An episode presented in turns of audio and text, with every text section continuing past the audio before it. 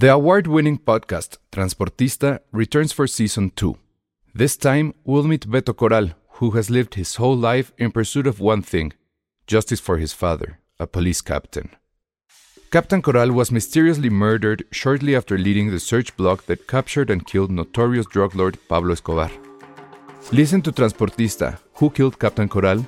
Available on the iHeartRadio app, Apple Podcasts, or wherever you listen to your podcasts. Many of us have those stubborn pounds that seem impossible to lose, no matter how good we eat or how hard we work out. My solution is PlushCare.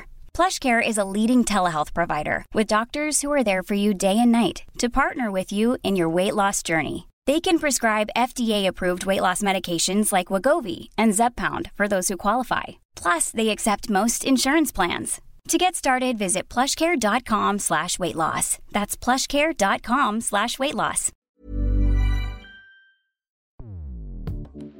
Escuchas. Escuchas. Escuchas un podcast de Dixo. Escuchas Filmsteria con Penny Oliva, Alejandro Alemán y Josué Corro. Hola a todos, bienvenidos a Filmsteria, el único podcast de cine que sigue en cuarentena. Oye, no, yo, yo Fue el chiste más de tío. Sí, cañón. Oye, tío, oye, como Checo dio una quote increíble, ahora que fue a, a ver, a- no, sí podemos decir, no sé, ya Sí, sí se Sí, puede. sí se puede decir. mandó, mandó una quote que es este, algo como, ay, a ver si me, si, si me está dando permiso de decirla, sí la dijo ayer. No, Dijo- sí puedes decir que el quote, pero no puedes decir qué onda con la película. Ah, el quote sí lo puedes decir. Sí, dilo. No, ¿qué tal? Bueno, si no es spoiler. Sí, ya no, dilo, no. Penny. No, es que ya ya, dilo, ya. ya no me acuerdo, ya no, no, todavía no puedes opinar, eso está, está embargado. Uy, casi. O sea, pero ¿dónde dijo el chiste Checo? ¿En el podcast de es, Cine que, Premier? pero es que creo que no estábamos en vivo. Es lo que me acabo de acordar. Ah, Uy, casi. Uy, ya todo. Pero- pero- estamos para siempre. La verdad es que sí fue mentira nuestro inicio porque ya no estamos en cuarentena porque al Salón Rojo se le ocurrió ir a ver Tenet al cine. Sí, sí fuimos. Me, me jugué la vida como no la hubiera Hubo- querido. Hubo mucho, mucha gente. Mira, eh, se supone, lo que pasa es que sí, o sea, sí quiero ahí anotar que la verdad es que la distribuidora creo que lo hizo bien, porque durante todo este periodo desde que supuestamente se iba a estrenar, que cuando era, ¿A finales de agosto, no, Se supone que era en junio, ¿no? en junio, exacto. La primera. Desde esa fecha hasta ahora, nos habían estado preguntando, digo, supongo que a todos, no creo que nada más a mí, oye, si fuera, si hiciéramos la función de Tenet, irías, y pues estábamos en junio, ¿no? Y yo así de, no, oh. Este, bueno, pero entonces, si te mandamos el screener, pero tiene un chorro de marcas de agua y eso, no hay problema, venga, o sea, no me voy a poner loco por no verla en IMAX ahorita, ¿no? Claro. Y así estuvieron durante mucho tiempo hasta que finalmente ya pues se abrieron los cines. Omar Robles dice que sí le gustó el chiste de Josué. Esos paleros, Josué Sí. tiene paleros. Entonces, bueno, ya finalmente que los cines supuestamente están abiertos, 30%, se hace la, la función, pero sí nos dijeron, o bueno, me dijeron a mí, son solo 60 personas en una sala que le caben 350 personas. Este, o sea, están cumpliendo lo del 30%, incluso tal vez menos, como un Ok. 20% por, por cierto. Y este, mm, no entendí lo del suéter, pero bueno, este, Ajá, porque estuvo bastante bien porque yo, por ejemplo, estaba hacia mi derecha, la siguiente persona estaba a seis butacas, a mi izquierda estaba a cinco butacas, enfrente no tenía yo a nadie y atrás estaba como a dos hileras atrás. Entonces, la verdad es que pues, creo que estuvo bien. No hubo comida, entonces nadie estuvo comiendo palomitas ni nada. Y todos, o sea, sí de repente volteaba a ver, así como, a ver. Y sí estaban todos con los cubrebocas todo el tiempo. Entonces, pues ya, o sea, creo que estuvo bastante bien. Yo llegué a la hora, o sea, no quise cruzarme con nadie y ¿Vamos funcionó. Yo llegué y ya estaba todo el mundo adentro. Y como soy de esos locos que se queda hasta final de crédito siempre, no importa que haya escena extra o no, entonces pues no, no hubo, no hubo bronca. No te dio ansiedad traer el cubrebocas puesto, dice Daniela Salazar. Es una película que dura dos horas y cacho, dos horas y veinte, creo. Sí. O sea, hubo como tres o cuatro veces en donde sí de plano me lo tuve así como que quitar, tomar aire fresco y volvérmelo a poner. Pero así, ¿no? O sea, una respirada y... Porque sí, además traía yo estos blancos, que son los KN no sé qué, 95 Ajá, creo. el N95. Ajá, se supone que son los más este, seguros, pero efectivamente es como, o sea, sí cuesta trabajo respirar. Entonces, estar dos horas y media con eso sí es pesado. O sea, a lo mejor igual traer uno de tela así normal sería lo mejor, pero por otro lado dices, mejor me, me protejo bien Y, y, este y mejor pues me aguanto, ¿no? Pero sí, sí hubo como cuatro o cinco ocasiones en las que sí dije, híjole, como cuando ya se te está acabando el aire en la alberca, este, tomas aire y sigues. Y luego, esto no es spoiler, creo, porque viene en el tráiler y como que ya todo el mundo lo sabe. La primera escena, ¿sigo o no sigo? Sí. ¿Lo digo? La primera escena es una escena donde es un como auditorio, o sea, lleno de gente, y de repente entran estos personajes que traen cubrebocas, porque en, la, en el aire del, del lugar empieza a, a salir un gas. Y entonces tú te pones así todo, no mames. Estás con la paranoia del aire acondicionado que no lo prendieron. Muy adelantado a su tiempo él, ¿no? Muy adelantado a su tiempo, unos meses, ¿no? Pero y los y, y cada rato traen cubrebocas, este, los personajes. Entonces es, es este es un tema. ¿Vale la pena ir a verla? No puedo contestar eso porque es parte del embargo, o sea, no puedo decir nada. Sí. Tal vez podríamos, podríamos hablar de unos tamales, ¿no? Pero no sé, a ver, y al rato decidimos eso. Eh, lo que sí les puedo decir es que sí, lo que sí tienen que hacer es verla en IMAX, eso sí. Claudia Jiménez, en mi trabajo me aviento 10 horas con cubrebocas, te acostumbras, sí. Este, no sé qué tipo de cubrebocas sea, pero sí. sí Yo sí, no voy a sí. ir al cine hasta que haya vacuna y pueda dejar de usar cubrebocas porque sí es muy molesto para los que usamos lentes tener que estar con el cubrebocas y viendo algo porque se te empañan mucho. O sea, créeme que, que he usado como 80 técnicas Ya y, sé. y- e inevitablemente se te... Usar lentes es Ni siquiera ponerte los, los lentes encima del cubrebocas, No, te lo o sea, juro que que he hecho muchas- puente, ¿no? He hecho muchas, muchas técnicas y no, tiene que pasar en algún momento. La neta sí está bien incómodo. Bueno, pues es, creo que es de TND es todo lo que les puedo decir, a menos que quieran que les platique de unos tamales. Ustedes dirán. ¿Tú cómo ves, Penny? ¿Nos arriesgamos a la furia de Nolan? No, Yo diría que no. Yo diría que no, o sea, tampoco nos urge, o sí, amigos, es hasta el 17, podemos esperar. Exacto, podemos esperar. Bueno, la volvieron a trazar, iba a ser el 10, creo, Sí, y, y la una trazaron. semana más. Nosotros no podemos decir nada hasta el 10. Eh, son los mejores tamales de Nolan. No puedo contestar eso. Este dice Josué, dice Oscar Manuel Sánchez, Josué, quizá puedas probar con una bufanda de corredor. Ah, me que también sea invierno para poder usar pasamontañas. Sí, Porque siento que con el pasamontañas, como está mucho más elevado, creo que ya, no- ya no hay tanto contacto, entonces creo que sí puede ser más útil. sí. Este, el 10 es cuando ya podemos hablar. No sé qué día es, ¿qué día es? El 10, según. Ah, 10 es viernes, según yo. Hasta la próxima semana. Hasta la próxima Entonces, semana. pero entonces quiere decir que el siguiente podcast tampoco vamos a poder hablar. No. No, Va a tener que ser Porque hasta el sí, otro. El, esa semana Pero- de. Pero yo me comprometo que el, el día, el, ese día, así en el primer minuto de que ya se, se vence el embargo, va a haber un video en el, en el canal de Filmsteria, donde pues ya les voy a platicar cómo está el asunto. Ya tengo planeado más o menos cómo explicarlo y todo. Creo que tal vez lo único que sí les puedo decir es que creo que todas las, las críticas han dicho que es una película muy compleja y que no la cachas a la primera. Eso creo que es cierto. Es una película que se tiene que ver dos veces de mínimo. Yo diría que incluso mucho más. Pero bueno. Así está. Ya le están super pasando tips a Josué. Cecilia Gutiérrez dice, unten los lentes con jabón, dicen que funciona. No, Órale. Pues está bueno. pero si ¿Qué lo otros? usas con jabón, pues no ves por el jabón, ¿no? No, pero No. que se queda. queda grasoso. Lo que pasa es que el jabón rompe el vaho, o sea, rompe el agua. Entonces por eso es que los dejas así. Obviamente es como que quede con una capita. Pero la capita no te deja ver. Tampoco. Bueno, Sí, eso ¿no? sí no sé. Bueno, sí, no sé. Porque Ah, cuando, sea, ¿por qué cuando somos tienes ciegos? grasa, ¿no? No sé. Ajá. No estamos, yo sí me he puesto a pensar, o sea, en un apocalipsis, o sea, que vamos a estar corriendo con nuestros lentes, o sea, ¿qué, ¿cuál va a ser el plan ahí? O sea, si tenemos que hacer parkour o cosas así porque para sobrevivir. ¿Es eso o ponerte las, ponerte las madrecitas estas que iban y que se te colgaban? Mi abuelita. Necesitamos, necesitamos lentes para el apocalipsis, o sea, nadie ha pensado en eso. unos lentes este, como gobles, ¿no? ¿Saben como quién? Como los de Hugh Grant en Notting Hill, que usaba sus gogles de buceo, Sí, que se iba hacia el cine porque había perdido sus lentes. Sí, Sí. sí, es cierto. Ay, quiero ver Notting Hill. Oigan, y hablando de que sí es peligroso ir al cine, etcétera, ahorita la, la noticia que acaba de suceder hace unos minutos es que resulta que a Dwayne Johnson, mejor conocido como La Roca, y su familia dieron positivo en coronavirus.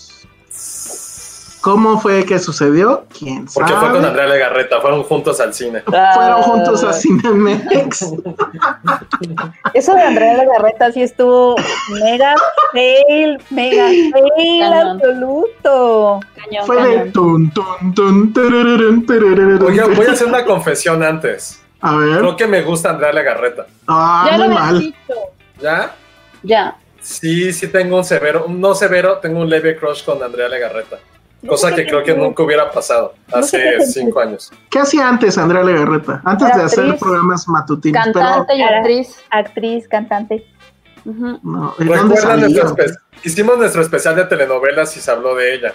Ajá. Y ahí también, acuerdo. él fue cuando dijiste que tenías como un ligero crush con ella. Bien. ¿No, ¿No salió en Alcanzar una estrella? Dos. Sí, también, en la dos. No, ahí, Dos. no, ahí cuando te iba a decir eso. Daniela Salazar tiene todos los tips para que no se empañen los lentes. Dice, cuando fui a la cineteca mojé un Kleenex con fabuloso y limpié los lentes y así no se empañaron. Órale, Oh, un gran, oh. un gran Pero- tip. Pero el- el- la cosa esa del fabuloso no te arde en los ojos, o sea, No sé. Yo tampoco. No puede ser lo sí, no yo creo daña que sí el puede lente. pasar. Ciro Vera dice, oye Josué, van a estrenar, reestrenar Coco, vamos a verla. Vas, Josué. No, sigo invita- odiando Coco mucho. O sea, la Él, veo. invita- él te va a invitar el fabuloso para que le pongas a tus lentes. No, mejor me pongo cloro en los ojos y ya.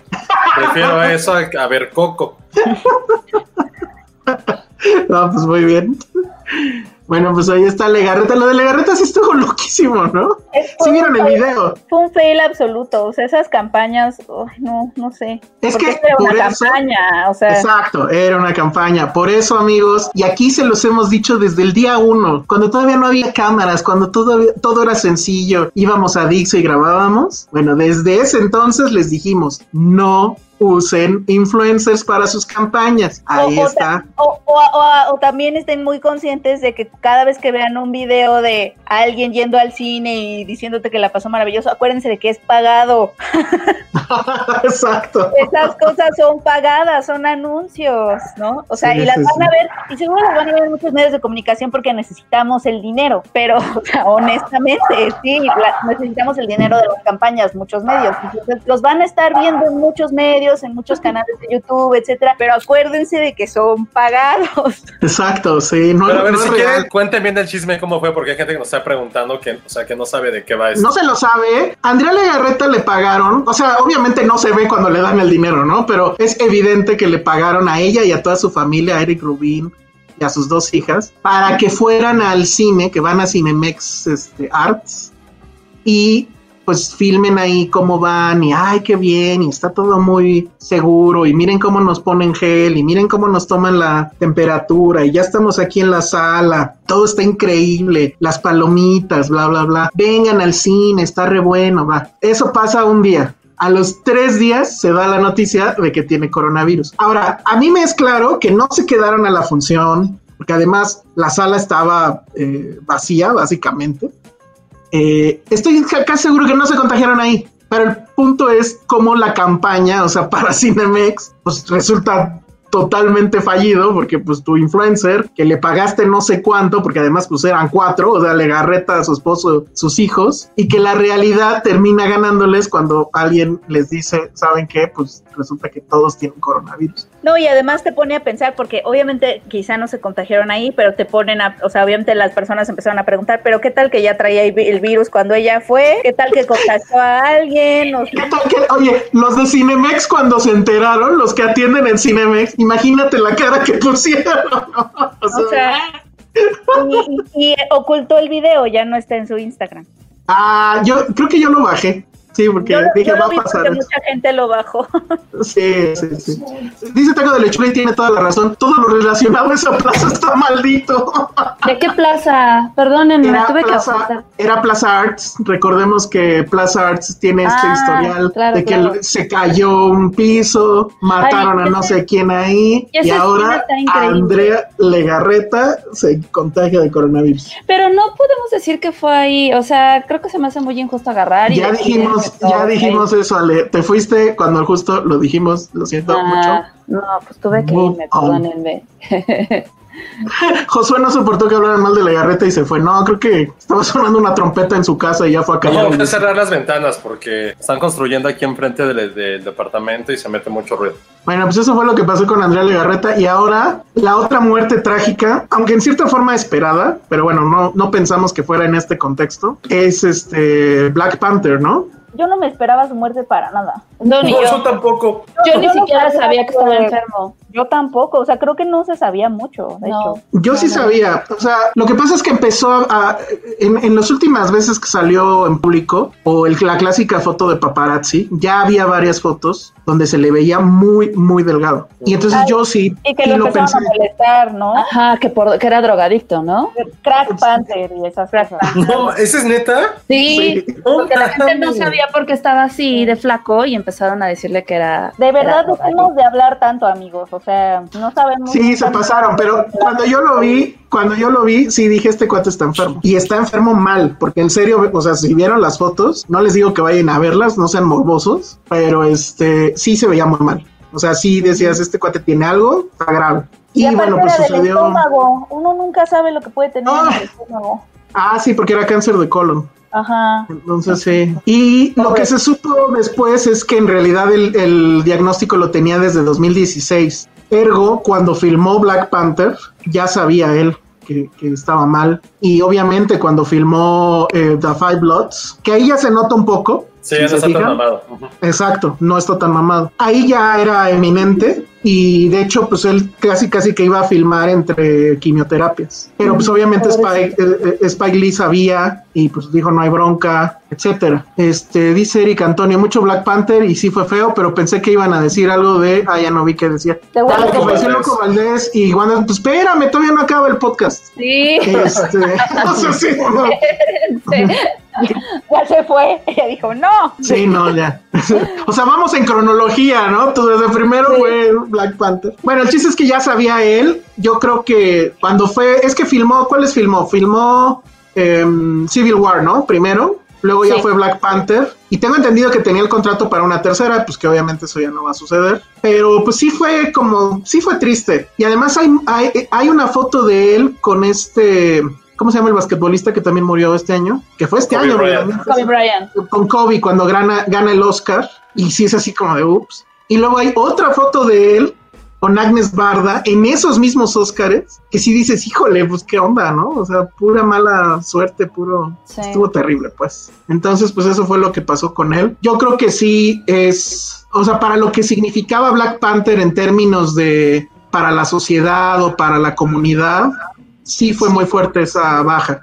Lo hemos dicho, lo dijimos aquí en su momento, Black Panther no nos parece que haya sido una buena película, pero sí ni tantito, pero icónicamente creo que sí ahí hubo una, una pérdida, ¿no? Y por favor, pues ya dejen de empezar a especular, todavía no, creo que todavía es muy pronto para que empiecen a decir que ahora quién va a ser el nuevo y no sé qué, o sea, denle tantito chance, ¿no? A la gente. Y bueno, y la otra, la otra muerte, para que no digan, el loco Valdés, Josué nos va a hablar de ello porque él sabe mucho de eso. ¿De loco Valdés? ¿O no? ¿No sabías mucho de él? No, nada, cero. solamente supe que salía en una, una película de este de Caperucita, ¿no? Ah, sí, cierto. O sea, creo que sé más de física cuántica que de Wanda Seux y de Loco Valdés. ¿Tú trabajaste con el Loco Valdés, Alejandra? ¿O qué estabas diciendo? Sí, sí yo A trabajé ver, con él. Trabajé con él para el doblaje del Principito. Él hizo Ah, el, sí, cierto. el doblaje del aviador. Ah, qué padre. Eh, me acuerdo que cuando lo contratamos fue así como, de, hijo, el loco Valdés, no sé. Pero la verdad es que hizo un trabajo increíble. O sea, si, escu- si, si vieron el doblaje en- que hicimos aquí, creo que hizo un muy buen trabajo. Y él, tipazo, súper, súper, pues era muy amable, muy lindo, muy coqueto. No te- Tuve ahí unas Exacto. anécdotas. Era justo lo que te iba a decir. ¿No, no intentó ligarte? Sí, sí, sí, sí. Jaime me hacía burla porque recuerdo que estábamos en el estudio de doblaje y nada más se me quedaba viendo, ya saben, de atrás, ¿no? y yo traía un vestido, ¿no? Y, todo el tiempo se me acercaba y me decía, perdón, es que, pero, o sea, siempre era como muy, perdóneme, pero es que está, está usted muy bonita y se me hace usted muy guapa y perdón, perdón, es que no puedo evitar admirarla. O sea, hablaba como muy propio, ¿no? Pero, o sea, al final fue muy divertido. Y el trabajo que hizo en la película estuvo bien padre. Personaje absolutamente cancelable para los estándares del día de hoy. O sea, esto que te pasó a ti, ah, no sé si leyeron el tweet, pero a- a- en algún momento nosotros nos lo, nos lo cruzamos, Patricia y yo, una vez en un restaurante. Y pues yo sí le dije, o sea, íbamos pasando y pues sí me quedé viendo que era él. Y le dije a Patricia, mira quién es. Y él se dio cuenta de eso y entonces le dijo a Patricia, hola, ¿cómo están? Deja a tu novio y ven conmigo. o sea, el loco Valdés quiso... Ay, no, yo sí siento que está muy, muy creepy. Ya me da mucho cringe esas cosas. Sí, sí, sí, sí. La verdad es que en el momento sí fue súper incómodo, pero ya, o sea, ya trabajando con él, porque fueron varios días de, de doblaje, porque también me acuerdo que se cansaba mucho, era repite la escena y, y era de, decía, este, no sé, media hora de doblaje y se sentaba y estudiaba, o sea, era muy dedicado con lo que hacía, eso sí, se podía estudiar su libreto y demás. Entonces, fueron muchos días de, pues, estar conviviendo con él, llegó un punto en el que, no sé, o sea, la verdad me valió y ya era como, ay, ya. Yo creo que hay que entenderlo como un hombre de su tiempo, ¿no? O sea, él efectivamente vivió otra época y, y tal cual, hay que ver su trabajo. Ahí hay otro, había unos comerciales con este Mauricio Garcés, donde igual él le ganaba a las, a las chicas al- a Mauricio Garcés y estamos hablando que eran comerciales, ¿no? Este, Claro. yo, yo posteé el video este donde baila el, el- el médico brujo y pues hace un blackface porque hace una especie como de, no sé, africano y luego se viste de chino y obviamente con los ojos rasgados. Pues es que en esa época eso no era mal visto. Y él manejaba pues este asunto porque estaba loco, se permitía muchas cosas. Me parece que era un tipo fenomenal. No sé si tendrá en su historial algo ahí reprobable moralmente. Recordemos que él anduvo con Verónica Castro cuando según yo tenía como 15 años o algo así. Dice Vero Marín, siempre que pasábamos por su casa mi papá nos decía que era su casa. En el norte no viven muchas celebridades. y ya para nada más para cerrar esto, sí quiero contar porque creo que no era, pensé que era muy conocido y me enteré que no. Él en algún momento tuvo un problema con el gobierno. No me acuerdo si era Echeverría, creo que sí, pero en su programa de televisión un día se le ocurre em, hacer un chiste sobre Benito Juárez. Que decía que cuál era el primer bombero de la nación. Y entonces dice Bomberito Juárez. Por ese chiste lo vetaron en Televisa. No sé cuánto tiempo estuvo sin programa, pero cuando se la perdonaron, regresa y según la leyenda, lo primero que hace es decir, ¿y saben cómo se llamaba su esposa? Manguerita Maza de Juárez. Y entonces otra vez lo volvieron a vetar. O sea, alguien que hace eso, la verdad es que merece todos sus respetos.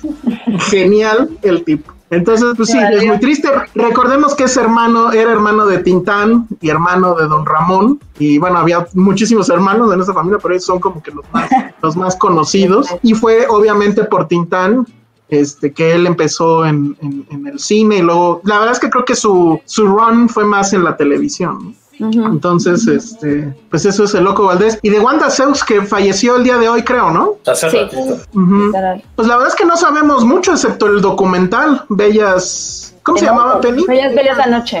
Bellas de Bellas de noche. noche. Que si Y no lo han perritos. visto, y sus perritos, sí. Si no lo han visto, estará en Filming Latino, Penny, tú que eres embajadora de ahí. Ahorita se los investigo en este momento. Fum, fum, fum. Estaba en Netflix todavía, ¿no? ¿Ya lo quitaron?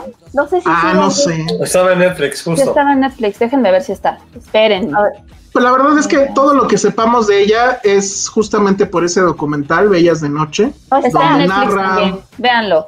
¿Sí? Sí. Está increíble. El documental va sobre la historia de las, ¿cómo llamarlas? Eran vedettes, eran bailarinas de los años ses- 70 y cómo, o sea, es, la, es narrar cómo fue su carrera y cómo vi- vivían ahorita, o bueno, en, en la actualidad. Y pues son esta clásica historia de personas que tuvieron toda la fama, tuvieron mucho dinero, pero pues por los mismos excesos que vivieron, por su forma de ser, por su forma de vivir, terminaron básicamente en la calle. Y pues es muy triste esa historia, pero también es como que muy reveladora y está muy bien contada en el documental. Sí se los recomendamos. Yo recuerdo que cuando salió sí fue una recomendación este, nuestra. No me acuerdo quién, la- quién lo dirigía, era esta... um, María José. María José Cuevas. Exactamente.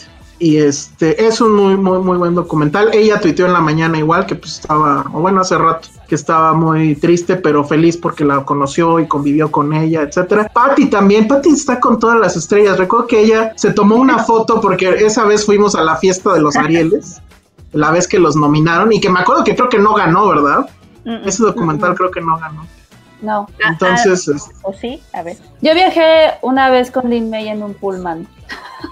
¡Guau! Hace, hace poco, ¿eh? Yo creo que tendrá como un año, un año y medio. No, como año y medio más o menos. ¿A poco? Mi familia, la- mi familia es de Cuernavaca y fui a ver a mi abuelita, pero fue como de quiero ir yo solita a ver a mi abuela y agarré en un pullman y en el, en el asiento de al lado venía Lin May. Ay, casual, hasta me pidió unos Kleenex. ¿Y tú no te tomaste foto con Lin May? No, no, pero sí está, sí está súper exuberante, sí está como que dices, wow, ¿no? Muy Creo cañón. que, creo que esa es la historia más ficticia del universo, Ale. O sea, estar haciendo ¿Por qué? en un autobús era para tomarle por lo menos la foto de paparazzi así de. Sí le tomé una de paparazzi, pero ya ni siquiera sé dónde está. No me acuerdo quién se la en la- debe estar en la nube. Entonces, si no está en la foto, no, no pasó. Ahorita la voy a buscar a ver si le Oiga, Wanda Seux, creo, y si tenemos gente de Paraguay que nos escuche, perdón, no nos cancelen, pero creo que es la única celebridad paraguaya que existe en el mundo. Resulta que Wanda Seux es de Paraguay. Es, e- insisto, creo que debería estar en su bandera, porque no sé si hay más celebridades paraguayas. No sé. ¿A ti no te tocó entrevistarlas cuando el documental Penny? Eh, no me tocó entrevistarla, no, yo no hice la cobertura de Bellas de Noche. Sí sacamos algo en la revista, pero no, no lo escribí yo. Lástima. Pues bueno, No, ahí no me está. tocó. Los setentas están muriendo, amigos. Y lo gacho es que yo nací en esa década, entonces bueno. Pero Ay, tenías, como, tenías como 40 años, según la app, ¿no? ¿O cuántos? ah, sí, según la app de la muerte, Todavía todavía me faltaban muchos. 40 años. Ajá. A Penny solo le quedan 5 y está muy preocupada. Porque ya perdí uno. Ya perdiste No, uno, sí. Penny. Yo ni me acuerdo cuántos tenía, pero sí eran muchos. Todos tenían más que cinco. Yo no lo hice. Sí lo hiciste, claro que No. sí. Claro Ay, que yo estoy casi seguro que sí. un año más que yo, o un año menos que yo. José tenía 10 años, según yo. No, No me tenía acuerdo. más, tenía más, según yo sí. Necesitamos más anécdotas de Ale, dice Eric Antonio. Alan, también conocido como la Penny Barbuda, dice que él, eh, ya se dio cuenta que Elsa sí puede ser mi papá. Dice, se lo dije el otro día, creo que en Guardianes. Sí, sí puedo ser tu papá. Así que a ver si ya te vas cambiando ese nick. Ah, Te cortas el pelo y tu barba. exacto. Esos patillas, Matingly.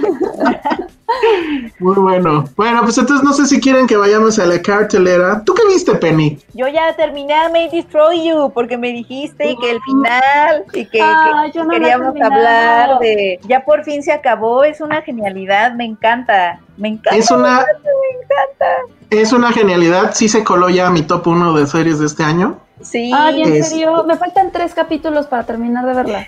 termina yo lo que- padre. Lo que, lo que te quería proponer o les quería proponer es, Pati ya también la vio y también le encantó. Entonces no sé si quieren que esperemos y entonces ya en un programa o igual en un programa aparte que estés tú, Penny, Ale, Pati y la comenten. Si quiere Josué verla, pues estaría increíble, pero ver. Va, va, va. sí, porque creo que sí se merece su podcast aparte, ¿eh? O sea, el A mí sí me ha final, gustado bastante, pero ya me intrigó lo del final que dice. el final está increíble, ¿a poco no? El final es increíble. Tiene mucho que ver con todo, con todo, con todo. Todas Ah, las no certezas que tenemos como en esos temas. En HBO, ¿no? Eh, pregunta eh, Adriana, ¿en dónde está la serie I May Destroy You? Está en HBO. No sé si ya arregló HBO ese tema de que el capítulo 3 no estaba. Está listado, pero no lo podías ver, lo cual me enojó mucho.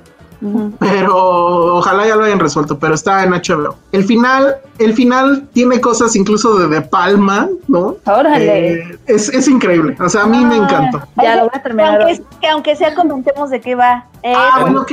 Ah, Penny, sí. Penny, Penny. Pues sí, es una chica, bueno, está escrita y protagonizada por Micaela Cohen y ella interpreta a una londinense, una chica londinense que es escritora y pues cierto día se va de fiesta y la, o sea, sufre una violación, ¿no? Pero así de que al día siguiente tiene como estas lagunas y se va acordando poco a poco y tiene también un pequeño círculo de amigos y, y todos experimentan todas las historias de ellos empiezan a meterse a todas las complejidades de lo que es el consentimiento, de, ¿no? O sea, de- que, que todavía tenemos mucha duda de qué es el consentimiento como todos, ¿no? Porque tiene como muchas áreas grises ahí raras.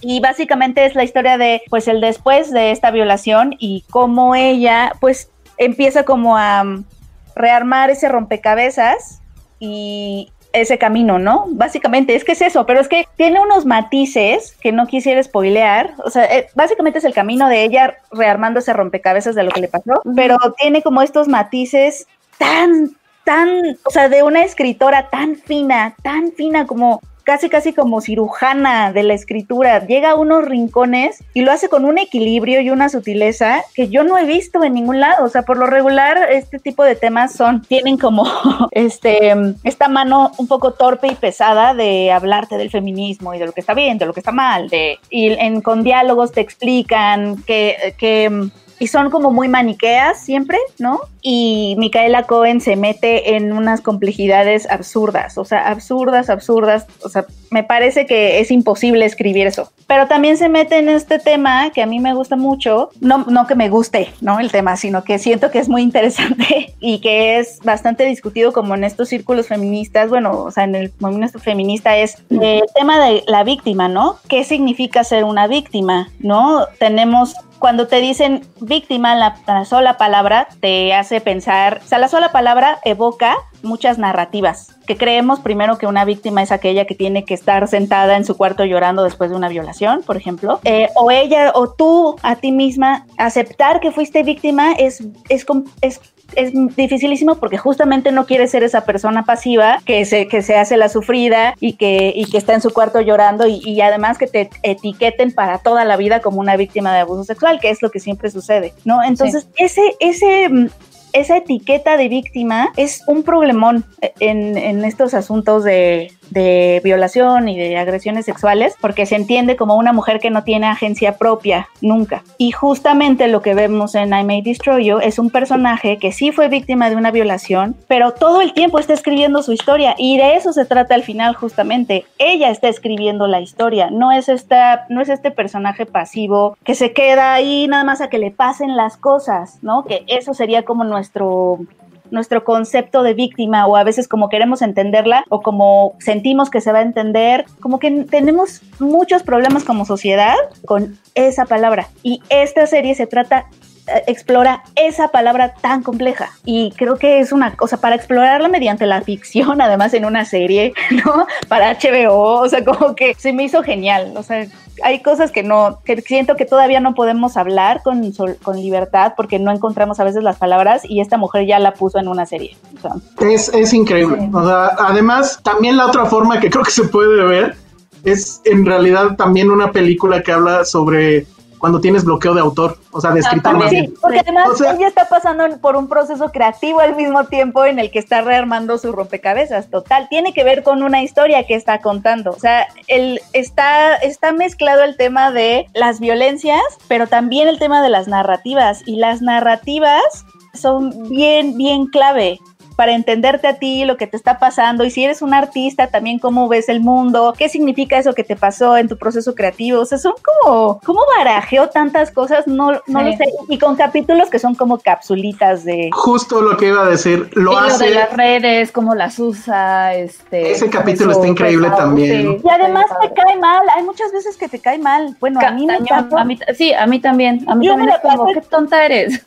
No, yo me la pasé toda la serie no entendiéndola. O sea, como porque tenemos esta idea de, pero ¿por qué está haciendo eso? O sea, pues con razón no le hacen caso. Pues es que tam- a mí también me está cayendo gorda. O sea, te confronta a ti misma con tus propios sesgos y con tus pro- O sea, es un, es- no es un personaje que siempre sea simpático. O sea, de pronto es A, a- a mí me encanta, a mí me encanta que sea esta bomba por explotar o explotando todo el tiempo, ¿no? O sea, Sí. es un desastre de personaje. Es un Tiene el, desastre. tiene el deadline al día siguiente, se va de peda y ella misma dice, ah, rápido, una hora, ¿cuál? O sea, regresa. Pero eso está muy bien porque y lo- obviamente es una decisión consciente, creo. No sé si ella sea así. Qué bien si ella es así, de hecho. O sea, es- estamos hablando de que hay una escena donde pues sí se hace pipí en la calle porque viene borracha.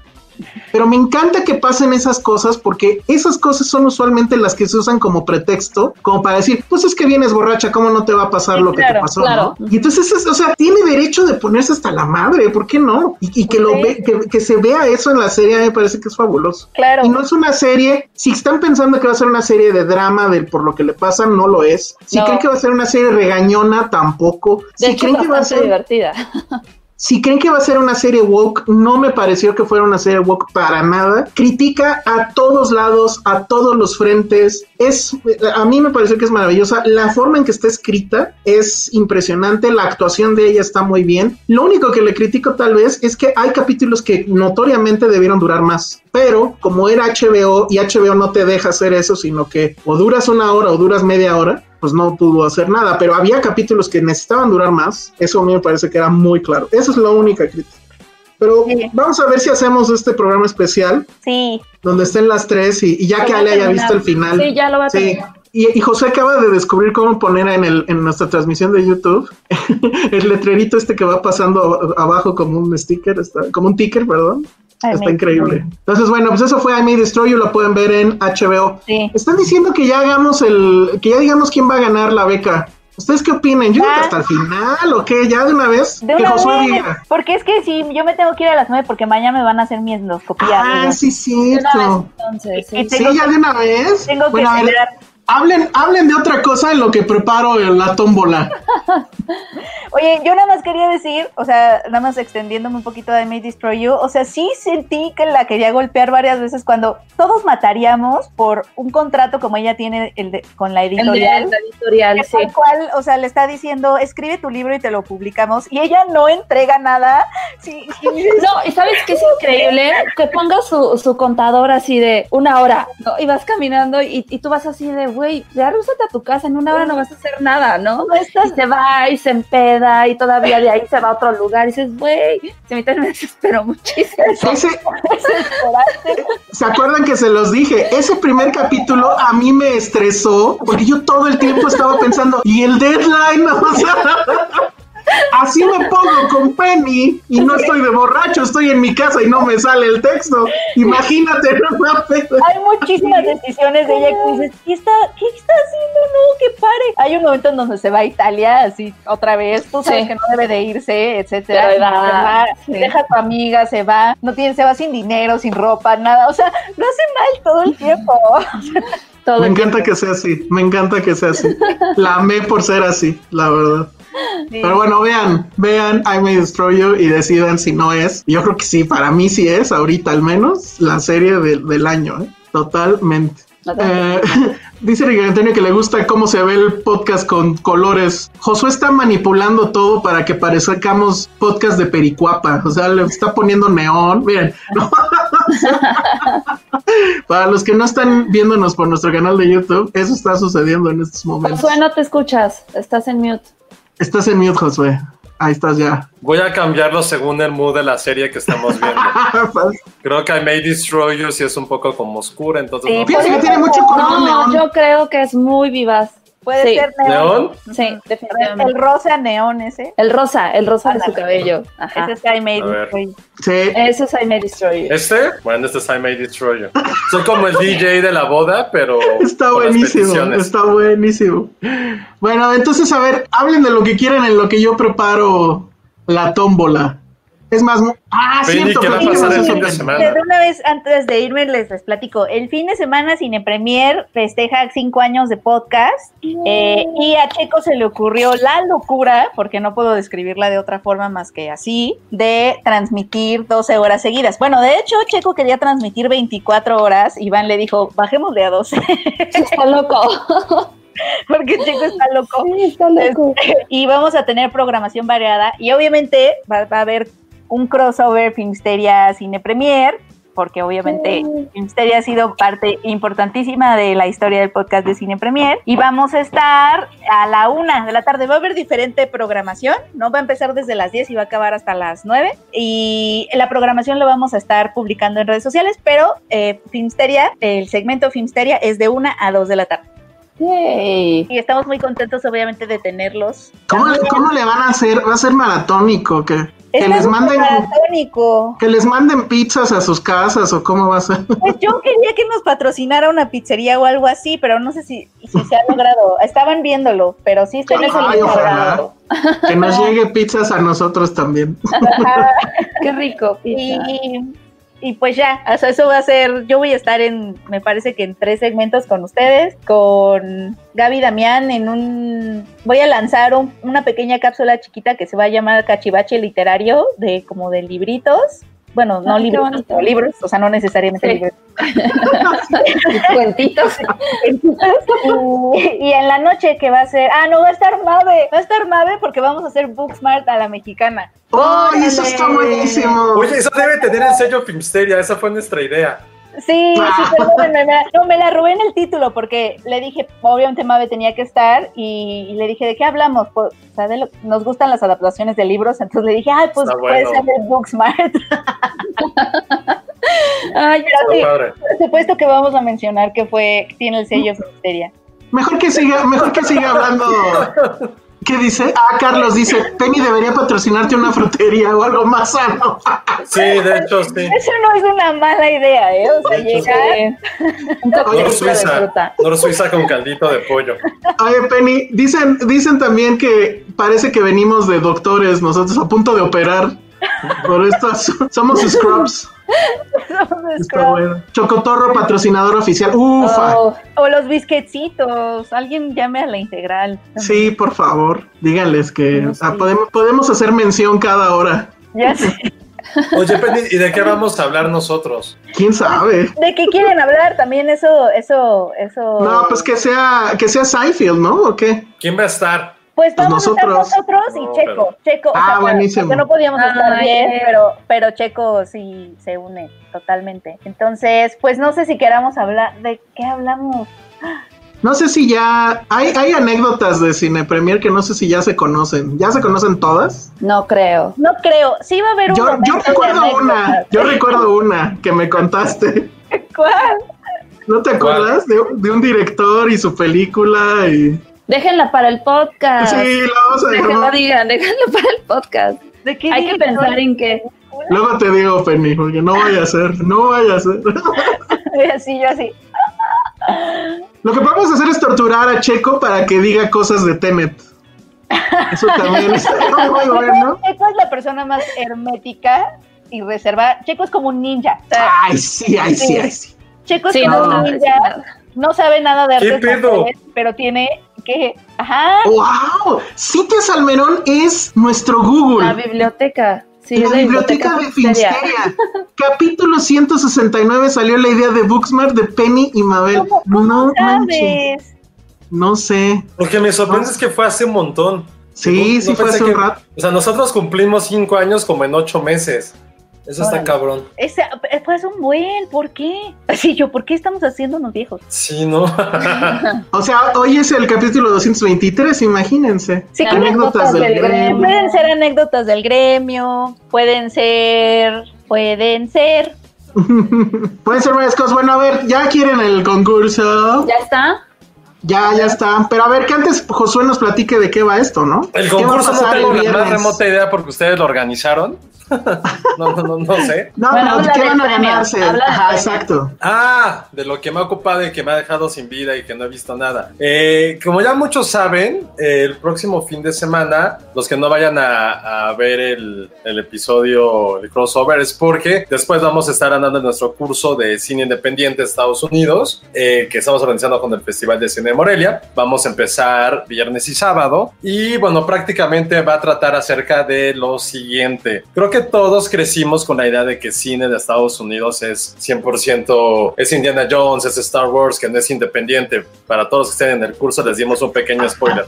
Es imposible que Star Wars sea Sí, es independiente. independiente. No puede ser independiente. No hay forma humana de que sea. Escuchen eso después en el curso a los que se quieran meter. Entonces, lo que queremos hacer con esto es ver cómo, más allá de ser una corriente, un género, fue un estilo de cine que cambió tal cual la historia de cómo se hacían películas a partir de los años 50. Eh, lo que nos gusta mucho de, este curso, por lo particular a mí, es que no solamente hablamos de cine de Estados Unidos, sino de muchas, unas tres, cuatro cinco corrientes que a la par fueron las que nutrieron durante diferentes décadas al cine de Estados Unidos. Y bueno, vamos a analizar desde que empezó con Edison en el siglo XIX hasta los últimos años con A24, que es prácticamente como el rey Midas del cine, eh, del cine indie. Pues vamos a, vamos a revisar diferentes directores, diferentes películas, las corrientes, los géneros, y de eso prácticamente va el curso. Vamos a hablar más de 100 años de historia, de películas que a lo mejor ya conocen, algunas que esperemos que no conozcan y las puedan descubrir ahí. Y de eso prácticamente trata el curso 100 años de historia en cuatro, bueno, en cuatro días de 10, cuatro días de cuatro horas, 16 horas en total. Entonces, ah, eso no, no es, no es choro. Hace rato habló con nos- bueno, habló conmigo el Festival de Morelia para decirnos que se iban a extender porque ya acabamos con el cupo, que era originalmente 50, lo van a hacer un poquito más grande para que todos los que se quieran seguir inscribiendo puedan, este, puedan también estar ahí con nosotros. Va a ser, evidentemente, va a ser por Zoom. Si nos sigue esto si vemos que es un éxito, vamos a tratar, a tratar de hacer de otro tipo de cosas. La verdad es un poco complicado, por ejemplo, lo estuve pensando. Bueno, más bien como eh, tenemos muchos videos, pasamos muchos trailers, sí va a ser una presentación y una clase bastante, bastante robusta, pero pues miren, prácticamente de eso trata nuestro curso de cine independiente de Estados Unidos, porque creo que no hay mayor cliché que odiar el cine gringo. Creo que ese es como el cliché más grande que pueda haber. O, o que si te gusta el cine francés, no te puede gustar el cine gringo. En mi caso, que no soporto el cine ni Francia, pues yo soy ese cliché, pero al revés. Entonces, Hmm. si ustedes no se han inscrito algo, se los juro que sí está bien divertido. Le hemos dedicado muchas, muchas horas a esto. Y pues lo prometí desde deuda. Habíamos dicho la, la semana pasada que íbamos a dar una beca como Guillermo del Toro, que iba a ser un sorteo. No hay dedazo, no hay trucos.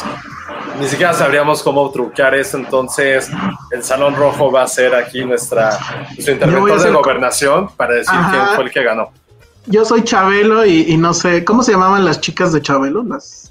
No, no Chabelo. tenía nombre, ¿no? No, esas las de TVO y las Eso sí. del juego de la Oca. Bueno, no tengo idea, pero entonces ahorita les voy a compartir la pantalla donde vamos a hacer el sorteo. Bueno, en teoría esto es lo que ahorita se debe de ver en pantalla. Yo ahorita ya no estoy viendo la pantalla.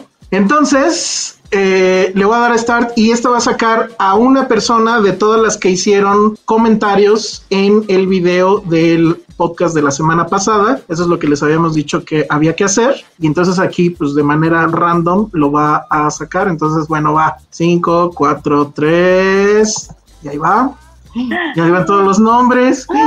Tan, tan, tan, tan. Oye, qué emocionante esto. Citlali Yamile.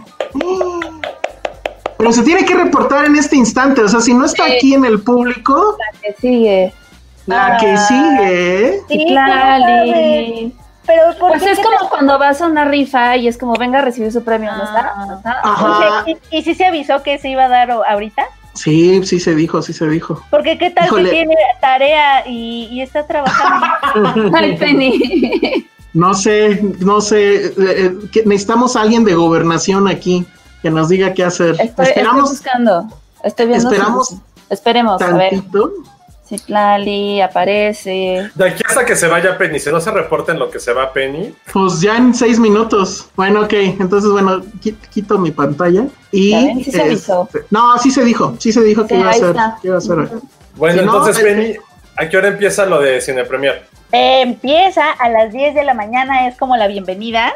Vamos a estar medio desmañanados, así con café. Y así de, ¿Seis de la mañana? No, no, ¿Seis? 10. Ah, Mira. ¿Qué pasa? Le- Bueno, que, que según, que seguro Checo, que se despierta a las 5 de la mañana diario, seguro estaría Ay, qué loco. Bien. Es de los míos, Chaco. No, No. Qué. ¿por qué no les gusta dormir? Sí nos gusta, pero.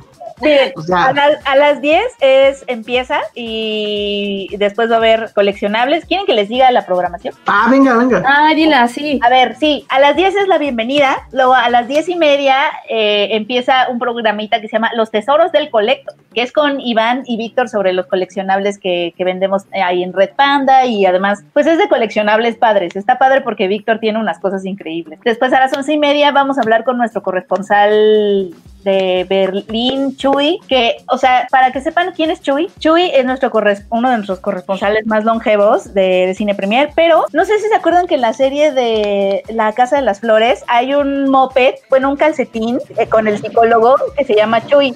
Ese está basado en nuestro Chuy, porque la, la- la- una de las escritoras de la serie. Se inspiró en Chuy y es que Chuy sí es la persona a la que le quieres pedir todos los consejos del mundo porque está muy serio y se inspiró en él para crear a Chuy el calcetín. Entonces van a conocer. Ah, Está increíble, está padrísimo. Y de ahí va a haber, este, va, se va a hablar de Disney, va a haber un, una como, como un podcast de Disney con Diana Su, con Luigi, nuestro corresponsal, y con Sergio. A la una somos Finsteria, ¡yay! a, a las dos vamos a, vamos a comer con todo el equipo de Cine Premier, es decir, van a estar nuestras amigas de diseño y todo, y vamos a, a hacer como un juego donde vamos a contar anécdotas de Cine Premier. Después a las tres es las mejores se- series de la historia. A las cuatro es Cachivache Literario. Cuatro y media, Arthur y- va a estar con el director Roberto Fiesco hablando de cine mexicano. A las cinco va, va a haber algo que se llama Desde la redacción de Cine Premier, que es con nuestros eh, redactores, nuestros escritores, nuestros becarios. A las cinco y media es el Bookspart a la mexicana. A las seis es con Charlie del Río, no- no, amigo de Cinemanet. Van a hablar de la dimensión desconocida. A las siete se van a anunciar unos ganadores de unas tri- de trivias porque va a haber concursos durante el día para que puedan participar. A las siete y media vamos a contestar preguntas de podescuchas y ya a las ocho eh, es como el podcast normal eh, con el que termina, como si fuera un podcast de martes. Órale. No, bueno, va a estar maratónico. Sí, es Este, ojalá Guillermo del Toro este, le mande mensaje a Ay. Estaría padre. estaría bueno, lo hubieran convencido de que Sí, entrara. Bueno, pues ya, ya dimos creo suficiente tiempo, ya se apa- apareció la ganadora, ¿no, verdad?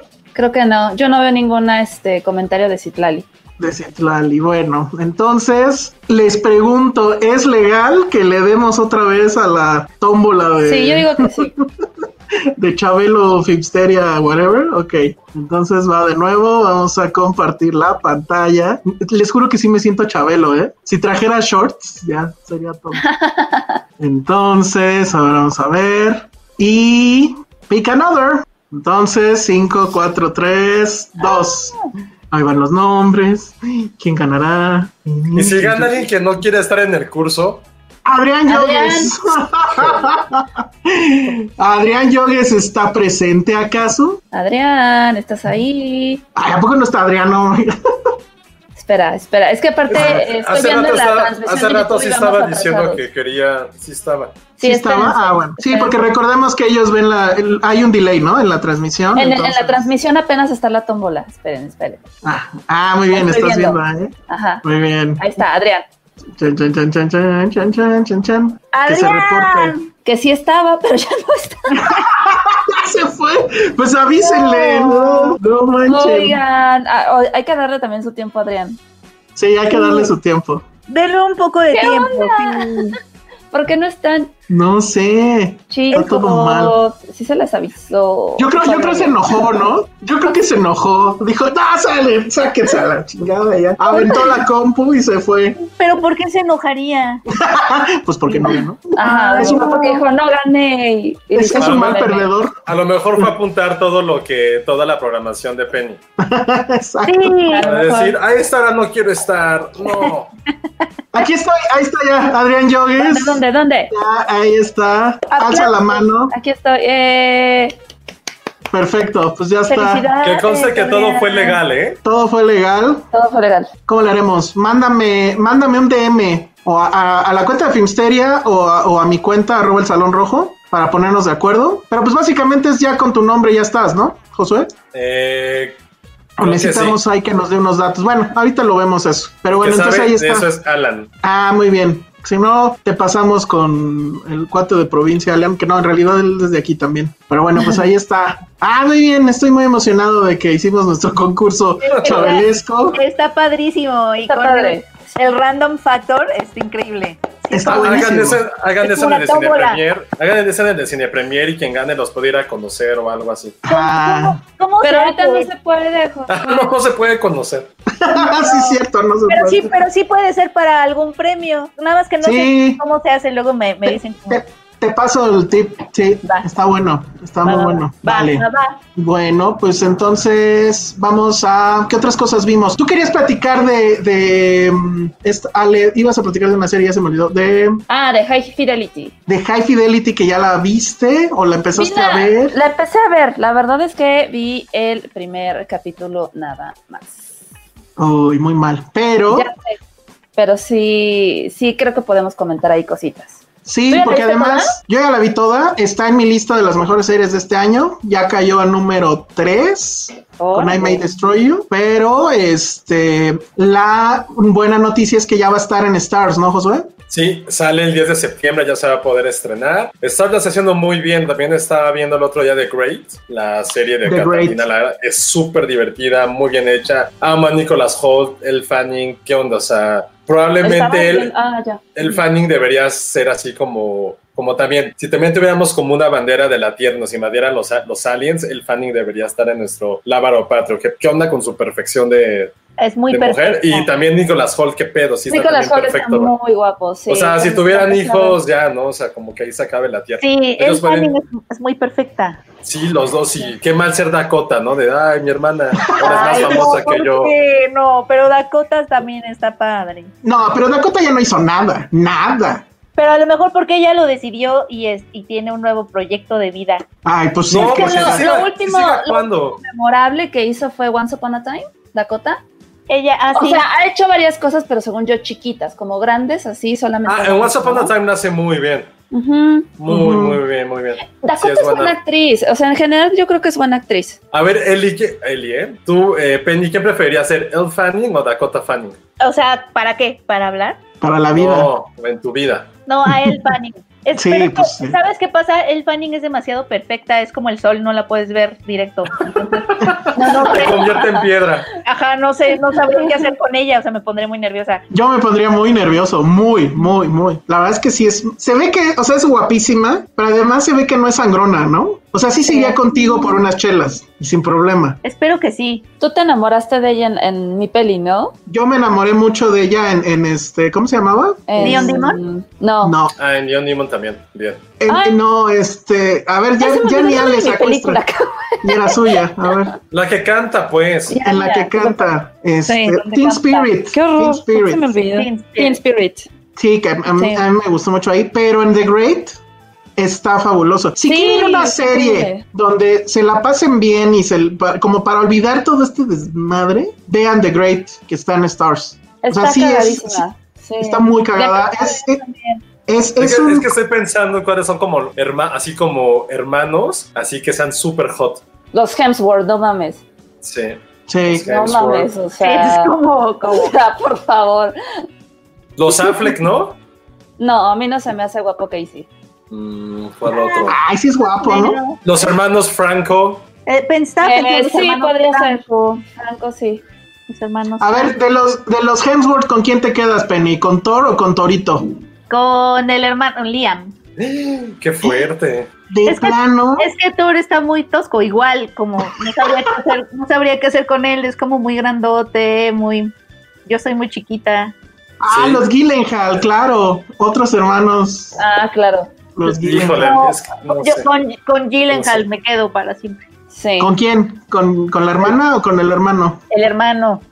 Ah, yo me iría con la hermana sin problemas. Los Skarsgård también, sí, cierto. Los Wachowski, las Wachowski, pues Las sí, Las Wachowski. Las Wachowski. también. Los El Wachowski Fanning, están el Fanning con Woody Allen, sí, cierto. En esa terminé de enamorarme, ¿eh? Porque hace un grandioso Woody Allen, el Fanning. Grandioso, grandioso. Los Baldwin. Los Baldwin, no, ya están. Pero, siempre hay muchas No, no bromas sé. alrededor de eso, porque hay uno que nadie lo conoce, que creo que es James. Es como, ah, Sí. le hacen mucha burla siempre, siempre, siempre. Los hermanos Wilson, ah, Owen y Luke Wilson, sí. Ah, esa es buena, muy bien, Ah, Dani Salgado. Claro. Creo que claro, son mis claro. favoritos. Los hermanos Bichir. No, no. Los Evans, ¿quiénes son los Evans? Chris Evans. Chris y- Evans y, y Scott Evans, ¿no? Ah, no sé quién es Scott Evans, perdón. Pero en el caso también. Los, las Olsen. Las Eso Olsen. podría ser. Las tres están guapas. No, no, de Cap, no. no. ¿Qué? Es que Elizabeth está en otro nivel. Los Elizabeth sí. Capetillo. Los Capetillo. Los no Capetillo, sé sí. Las hermanas de Chanel, sí, cierto. Ah, claro, pero Qué híjole, sí. Soy. Ah, las hermanas Mara también. Ay, no se me hacen guapa. Sí, claro, las dos son muy guapas. Ya no, es que sí hay muchas. Hay demás. Pensé que iba a haber menos, y sí hay muchos. Ah, los, Muchas. ¿cómo se pronuncia? Los escarga, esca. ¿cómo Sí, ya, sí, o sea, los ¿Ya los dijimos? hermanos Oscar. Ya los dijeron, sí. Ah, Las garnachas. Las garnachas. más verde. Penny, Penny, Penny Barbuda también. ¿No? Y bueno, ya no sé. Bueno, pero ya nos desviamos del tema que era Sí. High Fidelity, High Fidelity. que estrena en Stars.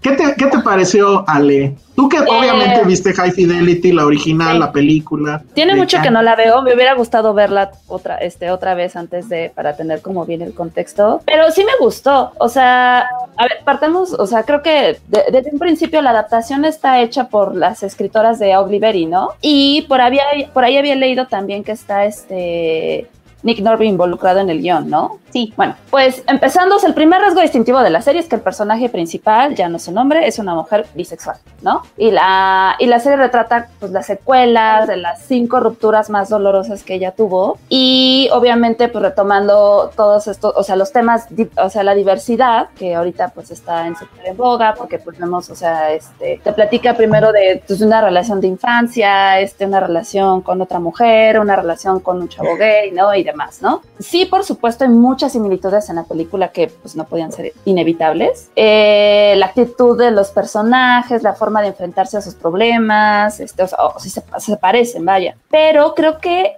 aquí lo único que sí es como, mm, ¿no? Eh, digo, no he visto más, es creo justamente esta devoción por la música que tiene el personaje de Cusack en la película que se retrata diferente. No sé tú cómo lo viste, Elsa, porque digo, yo nada más el primer capítulo, porque, o sea, en la película vemos que Cusack es un devoto coleccionista y, y- y que, y que justamente su música tiene un significado, ¿no? Importante y trascendente. Aquí sentí, al menos con el primer capítulo, que no profundizan en la música. O sea, sí habla de los diferentes artistas y de repente te da toda una lista de cuando está ahí dolida de su ruptura y te dice, eh, no, fulano, fulano, fulano. Pero eh, creo que nada más es- lo hace como un checklist, no sé, no sé tú cómo lo viste, o sea, como un checklist No, de... no, no, no. Este, no sé qué tanto romanticen en ese sentido. No, y repito, nada más he visto el primer capítulo. No, sí, obviamente, o sea, hay un capítulo donde David Bowie es todo. Ah, ok. Y sí hay una, o sea, durante todos los capítulos, ya no me acuerdo cuántos son, creo que son 10, este, todo momento están haciendo las referencias musicales y ella dice por qué es importante tal, cual, etcétera. El soundtrack de la serie está impresionante. Sí, está muy bueno. Eh, cosa que también tiene I May Destroy You, por cierto. Yo ya me bajé el playlist. Los dos están fabulosos, el de High. Fidelity y esta. Pero no sé, por ejemplo, creo que aquí la gran duda era Zoe, Zoe Kravitz, porque nosotros lo habíamos dicho y yo sí lo creo, y Josué particularmente era vocal al respecto, que ella en la de Big Little Lies era el peor personaje. Y sí, yo estoy muy Ah. de acuerdo.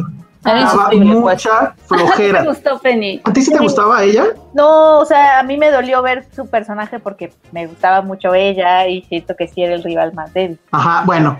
En High Fidelity ella es todo lo contrario, o sea, yo no daba un peso por ella como actriz y con esta serie ya, o sea, estoy completamente ahí. eh, hay un arco de personaje muy bien desarrollado y creo que eso es justo por lo que gana la serie a la película. Yo lo que hice fue ver High Fidelity la serie y, e inmediatamente después volví a ver la película. Y la verdad, la película. para mí sí. Oye, no, No, lo puedo creer. O es sea, que sabes cuál es el problema según yo. El problema según yo, ha- habrá que analizarlo bien, pero yo sí creo que High Fidelity la película sí, sí envejeció mal. O sea, ahorita ya lo ves a este Ah. tipo medio refunfuñante, medio un poco adolescente. Ajá. Y ella tiene también esa parte, pero lo que le ayuda es que como tiene más tiempo para desarrollar el arco de personaje, pues obviamente es más interesante, hay más carnita de dónde agarrar. es la evolución del aprendizaje, ¿no? Exacto, hay una evolución del aprendizaje y no, y, y- y es mucho más detallado, pues. O sea, sí, sí te va contagiando un poco ella la angustia que tiene, la angustia existencial por este tema de las parejas, pero pues también obviamente está el tema feminista, pero no es así machacón y no, no, no, no, no. O sea, va muy natural. Y hace rato decían, pues no, ya la cancelaron. Sí, la cancelaron. No sé exactamente cuál fue el tema. Soy Kravitz hizo todo un escándalo porque sí dijo, es que cómo es posible, bla, bla, bla. No tengo idea por qué haya sido, pero no fue por calidad, ¿eh? O sea, véanla y juzguenlo. Les aseguro que la van a querer binguashear. O sea, a mí me pasó. O sea, yo prácticamente la vi en tres días. Órale. Y, eh, y, y sí se queda además en un cliffhanger muy bueno. Y sí dije, híjole, qué mal que ya no se va a, a ver esto. Cosas que no funcionan tal vez perfecto o no funcionan todo el tiempo, es este asunto de que efectivamente intenta hacer eh, en muchos momentos paralelismos con la película. Sí. Tan obvios como vestirse igual. No sé si checaste que en el primer capítulo van vestidos igual Sí, sí, sí, sí, que tenga a su amiga gordita, que en este caso sería como Jack Black en mujer, eh, y cosas así. O sea, ese juego de le voy a cambiar nada más el género, pues está como que muy facilón. Ya después no te molesta, o por lo menos a mí no me molestó, pero en un principio sí es así como ¿no? O sea, es como que la cosa más obvia. Claro. Pero sí, pasa, sí traspasa más allá de simplemente hacer un gender swap. O sea, es, eh, eh, es mucho más interesante que simplemente, ah, era hombre, ahora la hacemos mujer y se acabó. No, sí está muy bien escrita. El autor del libro estuvo involucrado. Me gustó muchísimo, la verdad. Chéquenla. Además, sí es también, es también una serie como para olvidarse un ratito de, de las broncas que están allá afuera y, e involucrarse. Sí te atrapa, sí te atrapa. Oh, eh, me preguntaban que si estaba en mi top. Sí está en mi top. Está en, en el lugar En el 3, me parece. ¿no? Estaba en el 2, sí. I May Destroy You es obviamente muchísimo mejor, pero High Fidelity yo siento que lo hace muy bien y no debió de ser cancelado.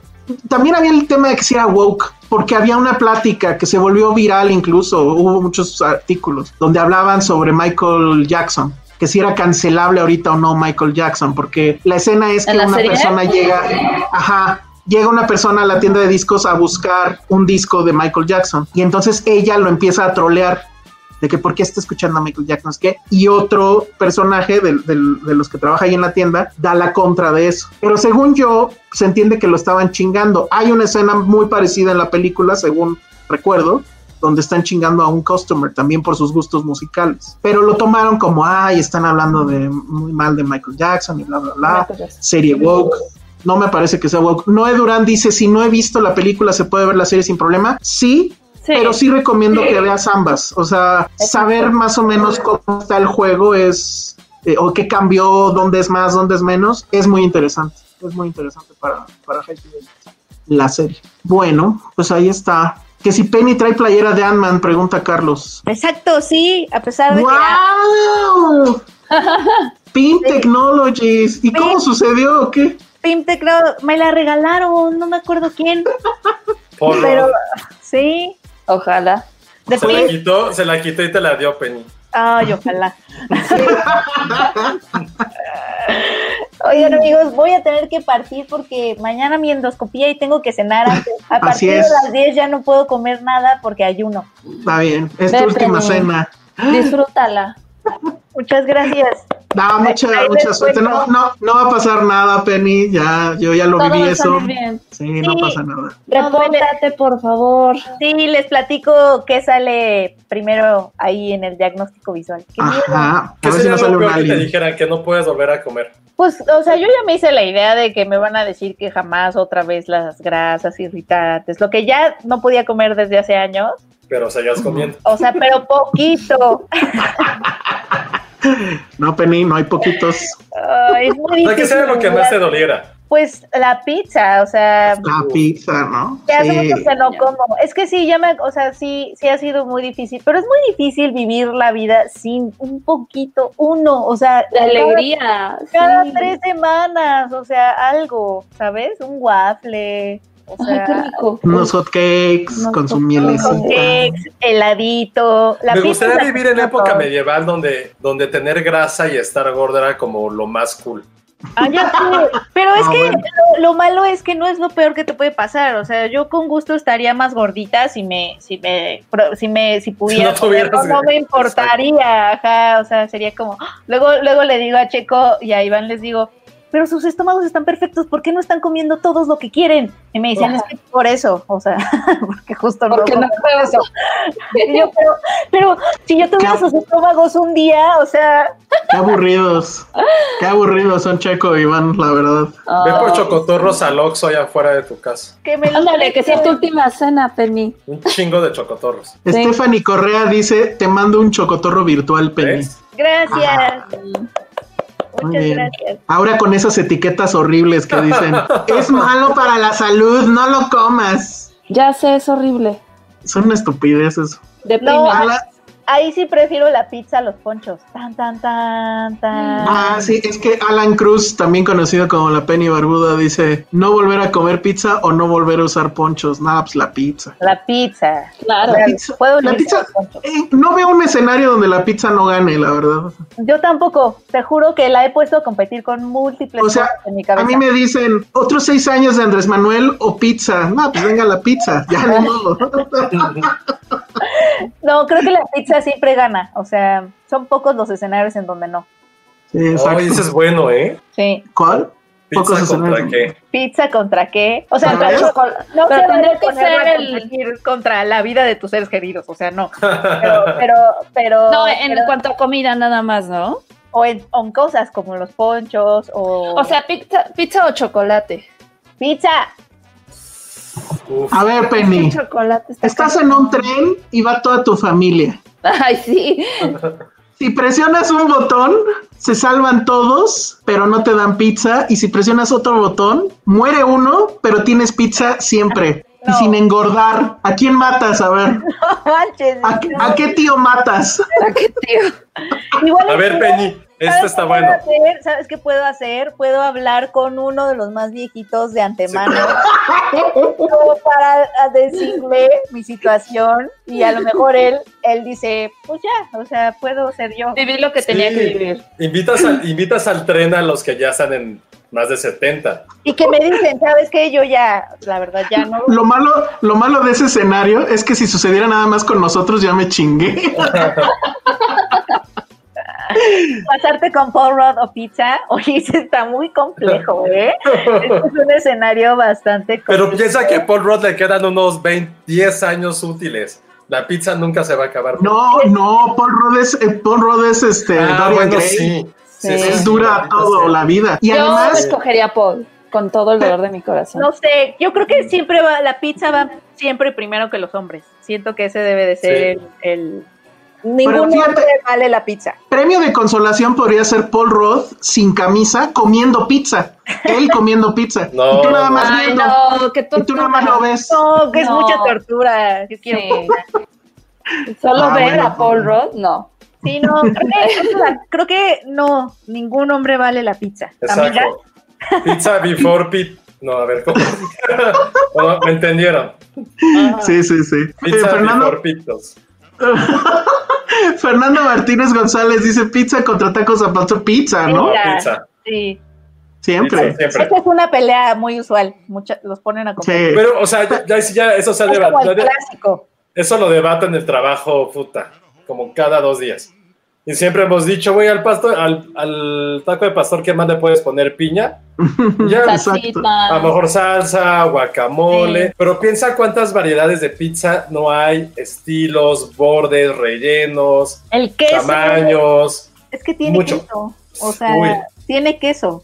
Bueno, hay pastor con queso, pero la verdad a mí me parece una aberración eso. No, sí está rico, la, la- pero. la gringa, ¿no? Le ponen queso. También la gringa. Sí. No, no hay forma de que la pizza, Pero la hay pizza, pizza gana de siempre. Nutella, punto. Ah, rico. Exacto. Es muy versátil, sí. Y aparte, pizza puedes es comer en cualquier parte del mundo. en cualquier parte del mundo, Tacos siempre de te pastor, ¿no? acompaña, nunca te deja solo. Te, además te, te reanima. te La puedes provoca comer fría. O sea, creo que.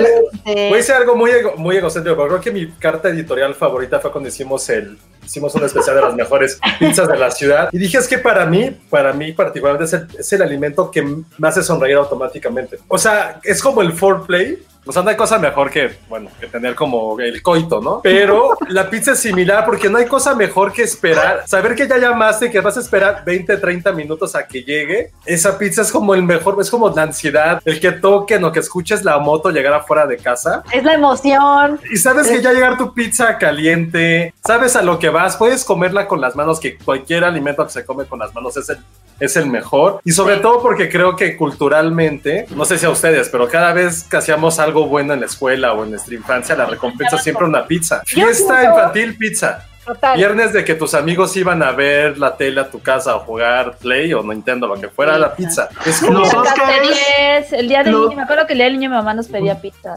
Wow, los Óscares nosotros hacíamos pizza. Yo creo que no hemos, no, hemos, ana- no hemos explorado lo suficiente el approach de utilizar pizza para resolver los conflictos mundiales geopolíticos. O sea, sentar a todos en una mesa y darles pizza. Seguramente, seguramente Andrés Manuel no come pizza, me queda clarísimo. Ajá, o sea, necesitamos más pizza en nuestros corazones y Exacto. que Sí. Sí. podríamos, ajá, exacto. Edgar Sierra Medel dice como en el capítulo de Ugly Delicious de Pizza hablan de eso. Sí, pizza o Ryan Gosling. No, la Ay, pizza, pizza. le va a ganar a todos los hombres. Sí, no hay forma. Pero es Ryan Ahora- Gosling. No. Ay, a ver, Josué, vas. ¿Pizza o Ryan Gosling? Es diferente. Tin, tin, tin, tin. Ay, no es No, no tiene nada de diferente. No, porque cono- a la pizza la conozco desde antes. Ya no por tiempo. Ok, pero ganó. Ya. Primero en tiempo, primero en derecho. Ahora, eh, lo que decían era, creo que en Ugly Delicious, o no me acuerdo dónde, pero lo, o dónde lo leí, pero es cierto. La pizza es como el sexo. O sea, in- incluso el sexo malo, pues está bien, ¿no? O sea, siempre es mejor algo que nada. La pizza, incluso la pizza mala, es buena. O sea, si al otro día quedó un trozo y ya está frío, dices, güey, te comes la pizza y está bien. Es un buen Sí. desayuno. Sí, José, ¿cuántas veces, por ejemplo, tú te has quejado de esta no me gustó y te la terminas comiendo? Exacto, no la dejas. ahí. Porque está Pues ahí. Sí, como el sexo, Por eso, como el por sexo. eso. Es justo la analogía que está Pero diciendo. si fuera una sopa de verduras, la dejas ahí súper simple. Así claro. Claro. Le escupes y la tiras al sol y se la come Patterson, pero no. Pero sí es cierto, a la pizza no, Sí. no le puedes decir, o sea, Esto no sé qué tiene, no sé qué tiene que ver chocoflan o pizza, pues no. no, Pizza. pizza, pizza, necesitamos cosas más, o sea, Ay, pizza o Scorsese, no bueno. Hasta Scorsese diría pizza. O sea, Oigan, ese es muy bueno. es Casi italiano. Pizza o regrabar la última temporada, pizza. Ya no, ese. pizza, eso ya, sí, no, no le, no le vamos, ¿por qué le voy a arreglar su, por qué voy a sacrificar mi pizza en mi vida para arreglarle el trabajo a los showrunners? Exacto. Sí, no. Pizza después del sexo wins, claro, claro. O sea, si, si eso sucede es un ganar, ganar, ganar. O durante. ¡No! No, me- a mí me distraería la pizza, o sea, dejaría de Exacto. poner atención.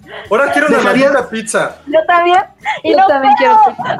quiero Amigos de Domino's, de Cancino, de ¿quién más? De Pizza Hut. Ustedes podrían estar patrocinando este segmento.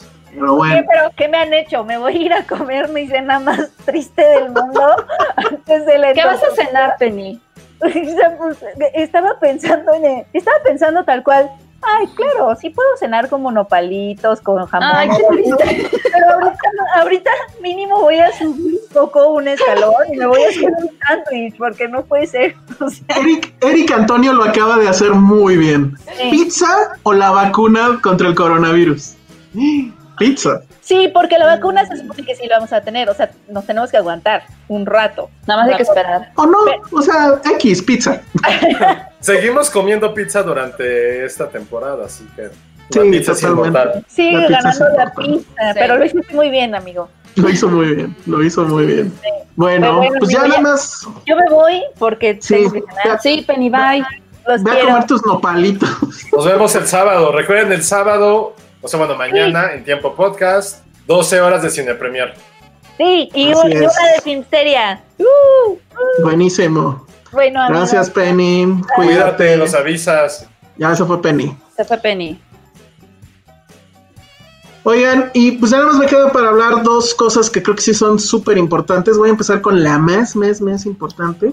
Que este viernes ya se estrena la nueva película de Charlie Kaufman, I'm Thinking of Ending Things, que está basada, es una adaptación del libro homónimo de Jane Wraith. Y bueno, pues les voy a decir de qué va, pero la verdad es que cualquier cosa que yo diga sobre esta película creo que no le va a hacer justicia nunca. Me parece que es de las mejores películas que ha hecho él como director que recuerden que solamente son tres, si mal no recuerdo, Cinedog New York, Anomalisa y, y- y esta nueva. Bueno, no, Anomalisa sigue ganando, perdón. Esta Sí, vez me quedé así de, ¿what? Sí, sí, sí. Pero la verdad es que está, esta es, es, es fabulosa. Recordemos que él, todas sus películas versan sobre el mismo tema y que son los procesos mentales, ¿no? O sea, cómo es que se nos da la inspiración para crear algo, cómo es el proceso de la memoria, cómo es el proceso del enamoramiento. Y en este caso es todo eso mezclado. O sea, sí es, yo creo que su cinta más ambiciosa. Es también la película, creo, más compleja de entender, entre comillas, pero yo creo que justo hay que llegar a esta película sin esa aspiración. O sea, no esperen entenderla, sino que más bien escuchen y váyanse quedando con pequeñas cosas, traten de hacer las, las referencias, etcétera. ¿De qué va? En teoría, porque siempre las películas de Kaufman, pues en teoría tratan de algo, pero es otra cosa En teoría. en teoría es una pareja que eh, se acaba de conocer, o sea, bueno, empezaron a andar hace seis semanas, se conocieron hace seis semanas y van a hacer este road trip a la casa de los papás de él. Él es este Matt Damon, que es Jesse Plemons, y ella es Jessie Buckley. Entonces van en esta, en, en la carretera y ella todo el tiempo con voz en off está pensando que apenas lo conoce este cuate, por qué se enamoró de él, a lo mejor fue una decisión precipitada, está pensando ya en terminarlo. Pero pues obviamente la plática se va de otras cosas, empiezan a hablar de los papás. Es una escena larguísima donde nada más los ves platicando, llegan a la casa y los papás que son Tony y Colette y no me acuerdo el nombre del papá, no me acuerdo, la verdad no lo tengo aquí anotado. Pero bueno, llegan y es una cosa muy rara porque ellos parece que se están peleando, luego parece que la quieren mucho, pero la acaban de conocer, pareciera que la conocieran de antes, empieza a ver cuadros en la, en, en- en la pared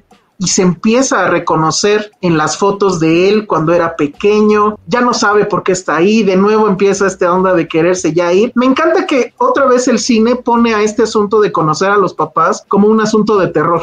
Como en Get Out. Tiene mucho de Get Out en ese momento la película. Y que además esté ahí Tony Colette. Es como que piensas en este En Hereditary. Y sí, o sea, sí hay así como este tema de terror. Y empiezan a suceder muchas otras cosas que ya no les voy a contar, pero la película da completos inesperados, de repente empieza a hablar de cine, de repente entra ahí referencias a Pauline Kael, que es crítica de cine de muchísimos años, bueno, ya murió, pero es creo que con, junto con Roger Ebert es fundamental. Empiezan a, hay referencias al cine, a películas que no ha hecho Zemeckis y hay un cacho de una supuesta película de Zemeckis que pasa en la, dentro de la película, pero pues que obviamente no es real. Hay referencias al cine, ¿cómo se llama este hombre que dirigió Beautiful Mind? Este, que también Ah. dirigió la última vez. Ron Howard. A Ron Howard que según yo se están burlando de él. Hay referencias al cine musical clásico. La película de repente se convierte en un musical, pero increíble, a mí me encantó y hay baile. Entonces, bueno, es una locura completamente, pero una locura dentro de los márgenes que siempre delimita Charlie Kaufman, que es el mundo que existe dentro de otro mundo, en los juegos de espejos, los personajes que en realidad en la mente traen otra historia y se va a ir desdoblando. A mí me fascinó. Tiene, dice que si tiene algún género definido la película, pues no. El libro, el libro se supone que es un thriller psicológico y acá pues podrías pensar que es un poco un thriller, pero el tri o sea, el gran misterio es justo de qué trata la película. O sea, hay un, hay toda una serie de pláticas, digresiones que van, vienen. Está mucho en la onda de Cinecdoc New York, que no sé si la recuerdan, pues para los que la recuerdan, se trata de un director de teatro que le cae una beca increíble, así tiene mucho dinero y entonces decide que va a hacer una gran obra donde reproduce a Nueva York. Entonces compra una, ¿cómo se llama? Una bodega y empieza a reconstruir Nueva York ahí dentro pero a todo detalle y contrata un friego de extras. Entonces de repente ya es una ciudad dentro de la ciudad. Pero luego en esa ciudad él dice, bueno, yo voy a ser un personaje que es el que está haciendo la obra, y entonces vuelve una matrushka, ¿no? Una muñeca que está dentro. Entonces, eso mismo vuelve a pasar un poco aquí.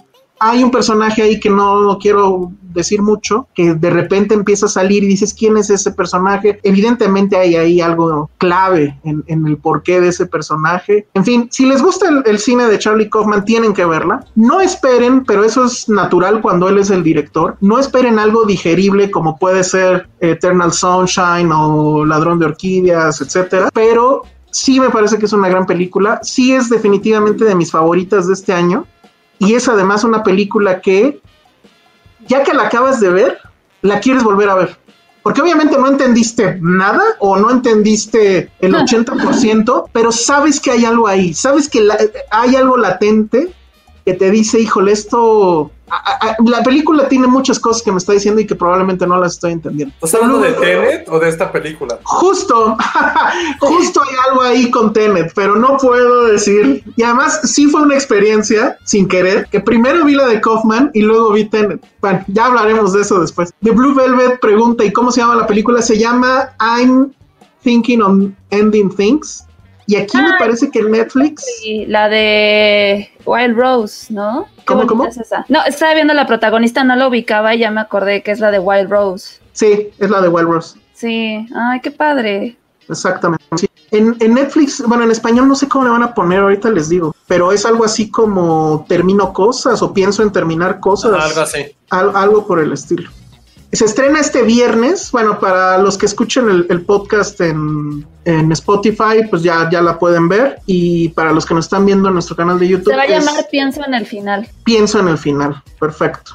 Entonces, pues sí, o sea, insisto, si les gustó, si les ha gustado las películas anteriores de, de Charlie Kaufman, tienen que ver esta, pero pues sí, es una película que no es fácil de asir, no es fácil de entender, pues no me gusta esa frase, pero bueno, eh, es una película que, que, exige mucho al, que la ve, pero si se quedan en el viaje, a mí por lo menos sí me funcionó muy bien y al final yo quedé muy feliz y sí fue así de quiero volverla a ver ahorita, obviamente no me dio tiempo, apaguen el celular.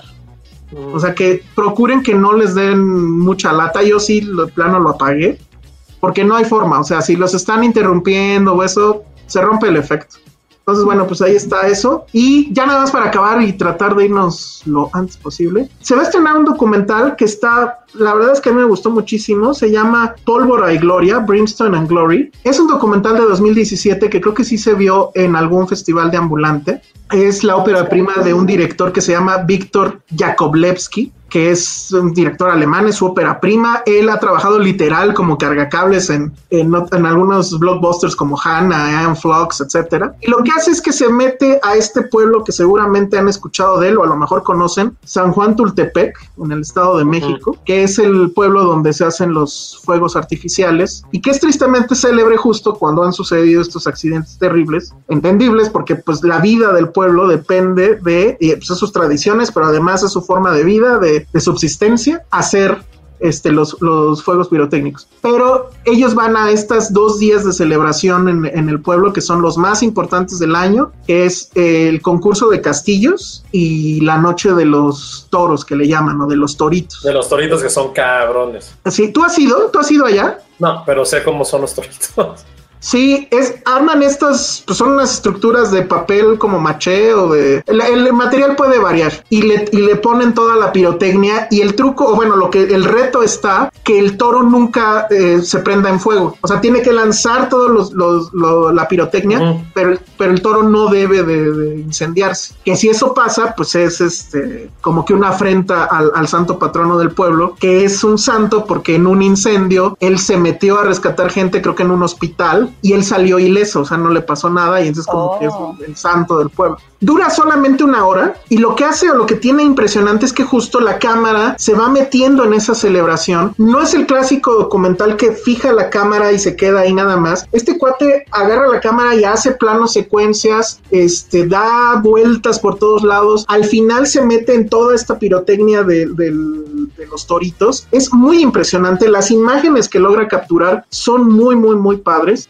También muestra la parte peligrosa, cómo hacen la pólvora, cómo hacen los explosivos. Cuando se trepan a los castillos, les pone eh, una cámara a ellos para que está cómo se van, se van trepando y desde ahí filma y se mete, se mete en el fuego, se mete en las explosiones. Ah, me dice Eric Antonio que su novia es de Tultepec y da validez a lo que acabo de explicar. Sí, es, la feria dice se puede ver desde lejos, se pone muy, muy bueno. Sí, se ve también la feria, se ve, es, es una celebración. O sea, yo no soy nada piromaniaco, a mí el fuego no, yo y el fuego no nos llevamos. Hay mucha gente que le gusta, ¿no? Que, que lanza cohetes y todo este rollo. Pero sí. sí es meterse a un tema complicado de que puedes salir herido. También se ve en el documental, pero nunca va a juzgar a los personajes. De hecho, no hay voz en off, no hay nada. Son los personajes diciendo cómo va y prácticamente de la mitad en adelante es la celebración. ¿Y dónde no se puede ver? Ese es el único problema. El problema es que es estreno en los cines. Yo creo que es un buen estreno para verse en cine por la siguiente razón. Dura solo una hora.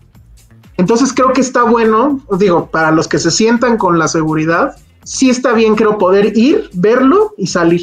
Y es solamente una hora. Entonces, pero sí también creo que gana mucho si se ve en una pantalla grande. Sí, claro. Sí. Y también se ve, por ejemplo, que eso también me gustó mucho, cómo en la preparación de la fiesta están los médicos, eh, los equipos de seguridad y cómo, pues sí, empiezan a recibir gente que pues se cayó y se rompió la nariz o que sí se quemó de algo, ajá.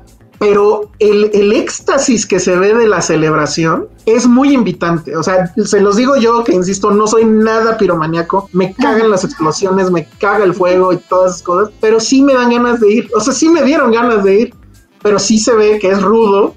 Pero la, la recompensa de esa... pues es una situación casi mágica, creo. O sea, de las luces, etcétera. Es muy impresionante. Edgar Cortés nos dice dónde va a estar. Está en Cinemex, en Cineteca Nacional, en Tonalá y en Cine Top esos son los lugares donde va a estrenar. Y les digo, creo que es una buena idea, o sea, bueno, es una buena prueba porque dura muy poquito, dura una hora. Entonces, creo que sí está, o sea, es como que más seguro ir así rápido, entra, sale. Y, y, pues ahí está. Muy, muy, muy, muy, muy bueno. Tuvimos una plática con, digamos, el protagonista, que es este chavo que hace los, los diablitos, que hace los castillos, y que a partir del documental, es un documental de 2017, creo que en Estados Unidos sí se proyectó, etcétera, y lo encontraron la producción de la película de Bond, la que sucede en México, no me acuerdo cuál, cómo se llamaba, y entonces él, junto con muchos otros, pues, pero él fue el encargado de hacer esa calavera gigante que se ve al inicio de, del desfile en, en Y que Bond, a la fecha la usan. y que a la fecha la usan, o no sé si él hace otras, hizo como tres de esas cosas. Lo mandaron a llamar para eso. También ya está en festivales estos de música electrónica, no me acuerdo cómo se llaman. los, Órale. eh, EDS y estas cosas. Él hace la pirotecnia para esos este, está mejor su historia eso ya que mejor que le hagan un documental a él. No, él, él- él es el que narra el documental. Él narra, él narra desde que va armando el torito, etcétera. Y si esta historia les gustó, bueno, pues esperen porque tuve la, la oportunidad de entrevistarlo y lo vamos a subir al canal de, de YouTube. Entonces ahí narra todo, todo ese rollo y que sí, sí le pregunté si conoció a Daniel Craig. Pues dice que lo vio de lejitos, pero que sí lo vio porque él estaba en la, Ay, en la qué escena padre. del Zócalo y todo eso. Ajá. Entonces sí, o sea, toda una historia increíble de- desde Tultepec para el mundo. Ah. Eh. Entonces, bueno, pues ahí está Brimstone and Glory, eh, Pólvora y Gloria. Pues sí, está en salas.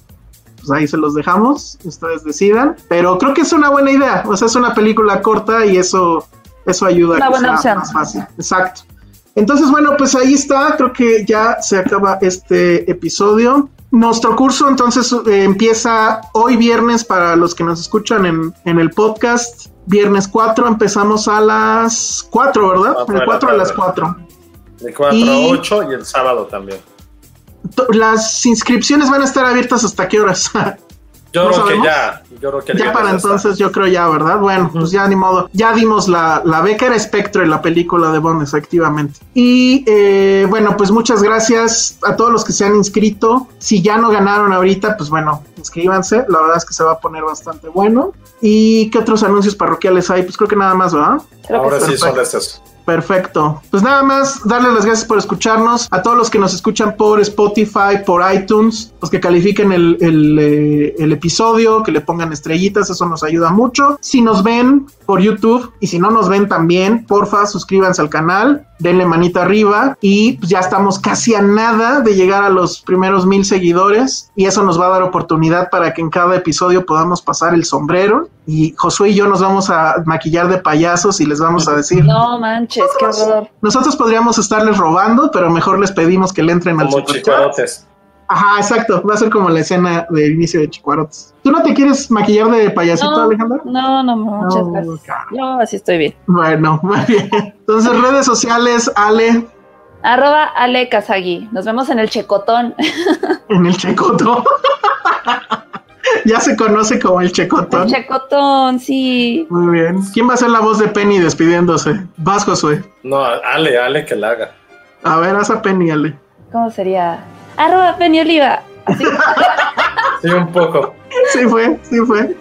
Poco Josué. sí. Arroba Josué Corro.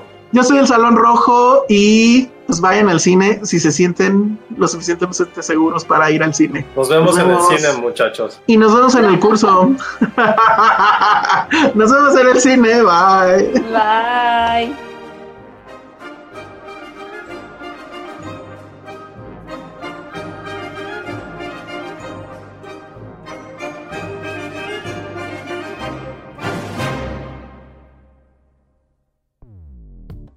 Dixo presentó Filmsteria, con Penny Oliva, Alejandro Alemán y Josué Corro. La producción de este podcast corrió a cargo de Verónica Hernández. Coordinación de producción, Verónica Hernández. Dirección General, Dani Sadia. Hey, folks, I'm Mark Marin from the WTF Podcast, and this episode is brought to you by Kleenex Ultra Soft Tissues, your ally to help tackle your allergy symptoms this season. I love the change of seasons, but nobody loves pollen and all those other things floating in the air that make you sneeze during this nice weather. Kleenex Ultra Soft Tissues are hypoallergenic and allergist approved, so fight back against watery eyes and runny noses without worrying about irritating your skin. For this allergy season, grab Kleenex and face allergies head on.